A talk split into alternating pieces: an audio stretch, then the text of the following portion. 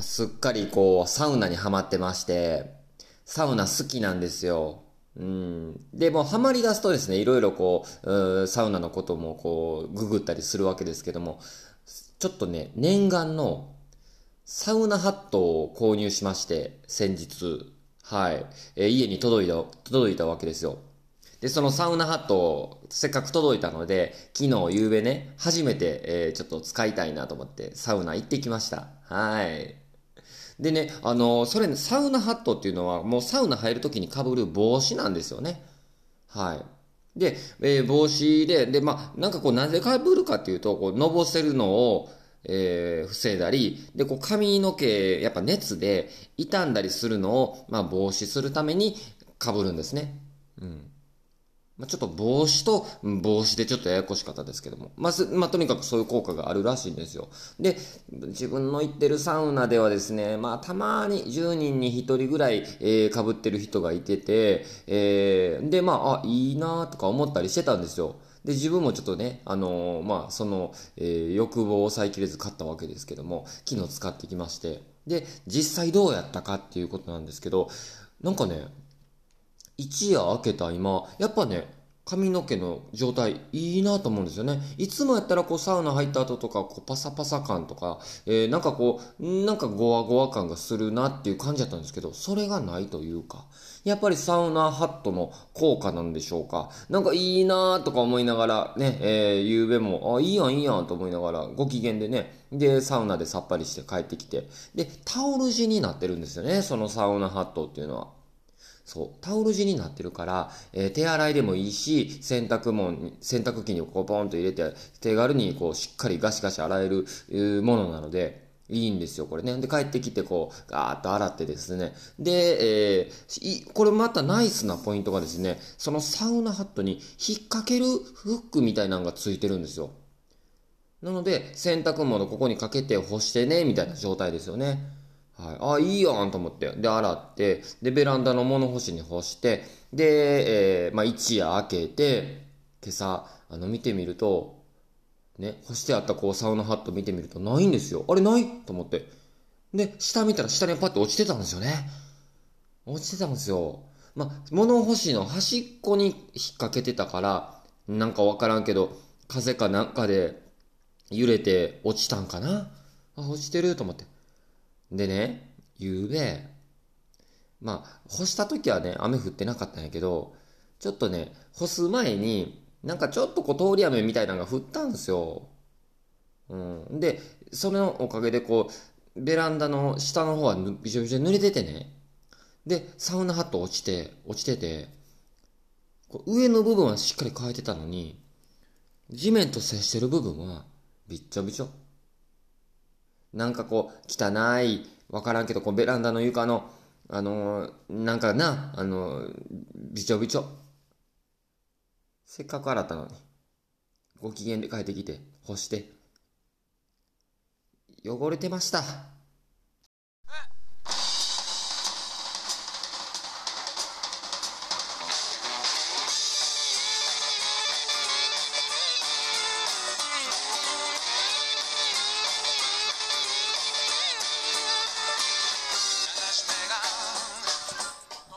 はい、改めまして、おはようございます。猫とコーヒーとまるまる、猫丸始まりましたね。本日はどうぞよろしくお願いします。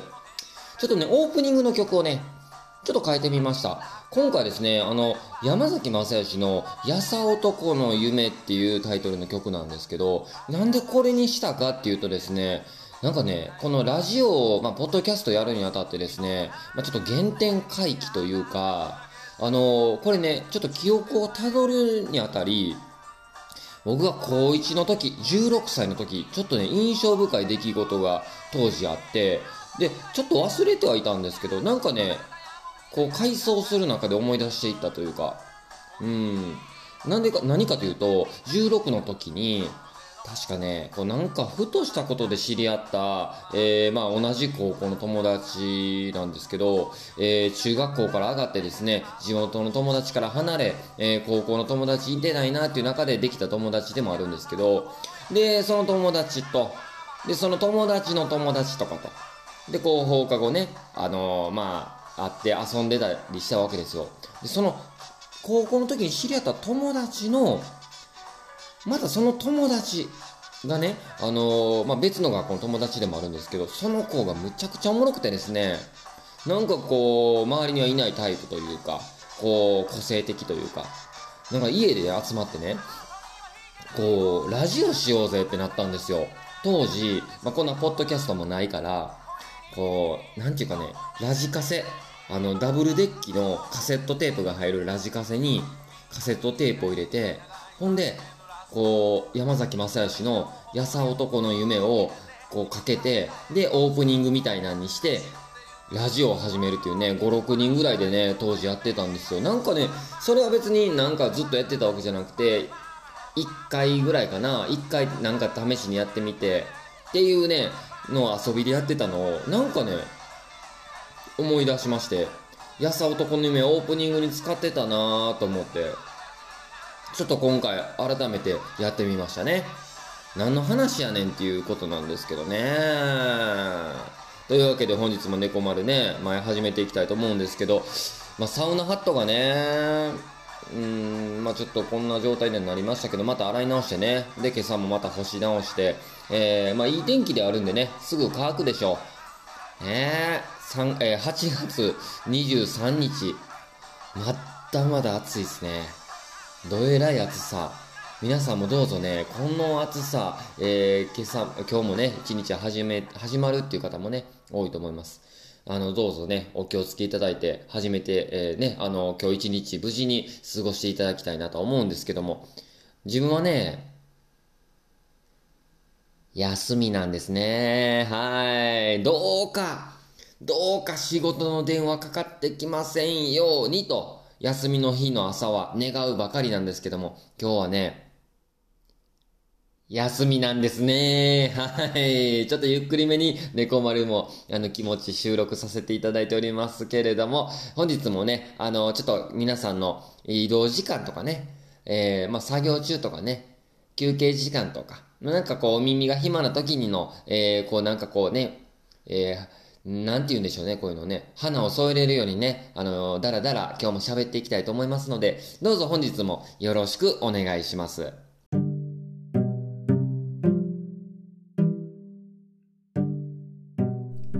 どうも、ターボーイです。さっきちょっと名乗ってへんかったなと思ってね、今やってみました。ちょっとここからは、すいません、あの、コーヒーのコーナーをやっていきたいと思いますね。コーヒーのコーナー。あの、このコーナーですね、自分がこうコーヒーの、コーヒーライフにまつわることね、で、またコーヒーの講座とかで行ってね、習ってきたことのその知識をひけらかしていくコーナーでもございます。ねよろしくお願いします。コーヒーのコーナー今日はですね、昨日、夕べね、あの、久しぶりに、えー、焙煎をしたよっていう話ですね。自分はいつも焙煎ね、自宅で、えー、自宅の台所でですね、あの、手鍋焙煎をするわけですね。うん。やっぱコーヒーをね、こう、やっていく中で、どうしても、焙煎っていうところにぶつかるわけですね。ぶつかるって別にこう悩みとかそんなんじゃないんですけど、行き着くわけなんですね。で、えー、自分がやってるのは焙煎機を使って焙煎するってわけじゃなくて、もう本当にこう家にある鍋を使って焙煎、火を通していくわけですね。でね、あの、焙煎機使うのと手鍋焙煎使うのと大きな違いが何かっていうと、まあ、やっぱりこう豆の焙煎する量であるとか、そんなもろもろいろいろあったりするんですけど、やっぱ手鍋だとどうしてもこうアナログ感といいますか、うん。でも機械ではないので、自分の目やですね、えー、本当にこう経験などを頼りにですね、やっていくわけですよね。ただね、まあこういろいろ調べていく中で、手鍋でも、えー、焙煎機と遜色なく焙煎できるっていうことも、あのまあ、こう調べていく中でありましたんでちょっとそういうのをね自分の中でこう手鍋焙煎を、えーまあ、ず結構前からやってるわけですけどもやっていく中でやっぱこう経験もね重なってきまして、まあ、ある程度浅入り中入り深入りっていうところのこう違いまではできるようになってきたかなっていう感じなんですね。うん、で、夕べね、あのー、実はこう3回やりまして、で、それぞれ違う種類の豆をやっていきました。で、えー、比較的苦味と酸味のバランスのいい中入りっていうのをそれぞれやっていきました。まあ、浅入りはですね、本当にこう自分も好きな焙煎度合いでもありまして、これ非常に難しいんですよね、浅入りの焙煎って。あのー、ほんまにこうね、ちょっと行き過ぎたら中入りに行くし、ちょっとこう臆病になりすぎて、すぐに火を切っても、うーん、なんかこう、火が通り、通しきらなくて、えー、コーヒーの味を引き出せないというか、ただですね、この浅入りっていうのは、コーヒーの果実味だっただったりとか、えー、香りはそこそこ控えめであれあれど、えー、コーヒーのね、すごくこう、味わいっていうのはしっかりこう出てる焙煎だと思うんですね。で、中入りは苦味、えー、酸味のバランス。本当にこうバランス型っていう感じですね。深入りは苦味ともに、あと香りも引き出せてる焙煎でもあるんですけど、まあ、それぞれ好みによってね、変えたりもしますね。で今回ね、この手鍋焙煎やっていく中で、あのー、思ったのはですね、まあ、強烈に熱いですよね。あの、1回の焙煎につき大体10分程度やるんですね。12、3分ぐらいね。で、それぞれかける3セット。単純に3倍の時間ではなくてですね、それに伴う準備や片付けなどの時間を含めるとですね、1回だいたい20分ぐらい使ってるかなっていうイメージ。うん。で、3回やるでしょ。だからそれで1時間。1時間ですね、火の前にいるとですね、もうとんでもなく暑いわけですよ。もちろん空調もつけてるんやけど、まあ、日中にはできんなっちゅうことで、昨日ね、まあ、日が沈み切った後にさせてもらいましたけども、まあ、それでも暑いわな。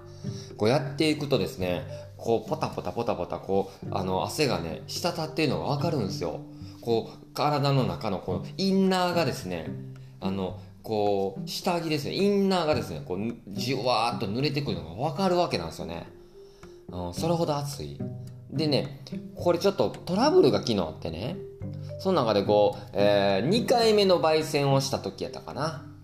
あの、2回目の焙煎をしてる中で、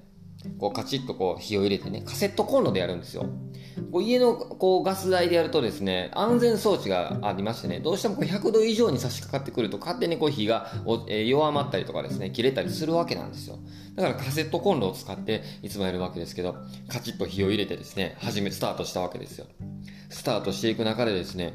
あのー、こう、ストップウォッチもね、あの、スタートして、で、時間とともにどれぐらいまで温度上昇したかとかチェックしながらやっていくわけですよね。あーってチェックしながら。ある程度のとこになってからですね、あれ？と思ったら、なんかね、焙煎が進まんなと思ったら、火が切れとったわけですよね。あれ？と思って、こう悪い予感的中でね、ガスボンベが切れとったわけですよ。あっと思って。で、その間も時間進んでいくし、ごっつい中途半端な時間、確か5分ぐらいで切れたかな。ごっつい中途半端。いざこれからっちゅう時ですよ。その時にガスボンベ切れてて、あーと思って。で、新しいガスボンベ出してカチッとやるんですけど、なんか焦ってるせいか、うまいことはまらんねん。プシューってこうガス、変なガスシューって出て、あーあーと思って。うまいことはまらん。うまいこと改めてこう、気を取り直してカチッとはめて、火をやった瞬間に、ボッこうね、火がね、こうガス漏れしてたやつがですかね、ボフッとこう火がね、ファイヤーしましてですね。うわーってまた、あ、またパニックになってですね、あーってふためきながら焙煎をやったっていうね。皆さんもだからね、これ、ガスコンロおよびガスボンベの取り扱いには十分注意しながらね、やっていきたいななんて思いましたけどね、余計それではパニックになってですね、汗がじゅわって出たわけですけどね。いや、そんなことがありまして。えー、で、まあ、無事ですね、けど3回終えまして、あのー、一つはエチオピア、で、そしてパプアニューギニア、そしてケニア、この3種類だったんですけど、それぞれですね、自分の本当にこう好みに偏った焙煎ではあるんですけども、やりました。芸者はですね、独特の香りと甘み、まあナチュラルっていう製法もあってですね、あのー、本当にこう個性の強い、豊かなこう味わいがある、えー、豆でもあるんですけどね。で、そしてパプアニューギニはですね、ハイランドスイートという種類のやつでですね、あの、本当にこう、その名の通りですね、ほのかな甘み、そしてこう、えー、果実味が感じられる、えー、豆でもありますね。そしてケニア。ケニアはね、これトリプル、あ、ダブル A というですね、グレードのもの。非常にこう、生豆の状態でしっかり見てもですね、欠点豆も少なくて、えー、ほとんどハンドピックすることなくできました。えっ、ー、と、このね、パッケージに9グレードって書いてるんで、きっと9グレードなんでしょう。9グレードっていうのはいいやつですよね。それもあってか、本当にこう質の高い豆で、あの、しっかりとこう、えー、なんていうんですかね、え、焙煎をすれば、素直にこう反応してくれるような豆、うん、と言いますか。で、味わいの方はですね、後味すっきりなのに、えー、しっかりこう、えー、ボディ感も、で、こうガツンとくる感じもあって、苦味よりも酸味を重視したような、えー、い美味しい豆ですね。これ自分も好きなんですよ。それぞれね、どっちかというと苦味よりも酸味によった豆でもありますが、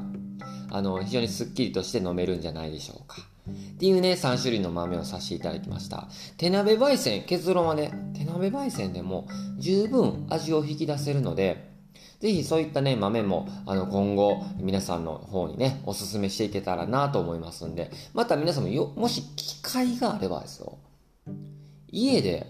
焙煎もできるぞってことなんですよ。もし機会があれば生豆を購入して手鍋焙煎皆さんもデビューしてみてはという話でした。コーヒーコーナーでした。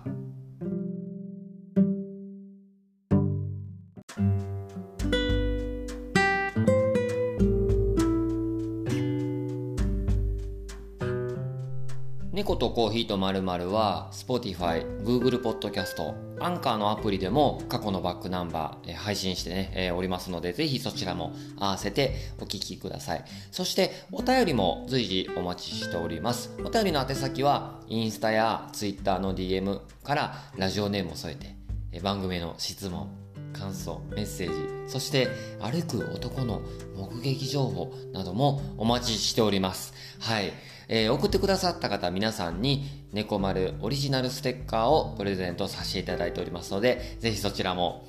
楽しみにお待ちください。ということでね、本日もお届けしてきました猫丸、えー、楽しんでいただいたでしょうか。ねまあ、引き続きね、猫のことやコーヒーのこと、えー、そして〇〇なこと、えー、話していきたいなと思うんですけど、猫のことね、トムなんですけども、今実は皆さん、お気づきでしょうか？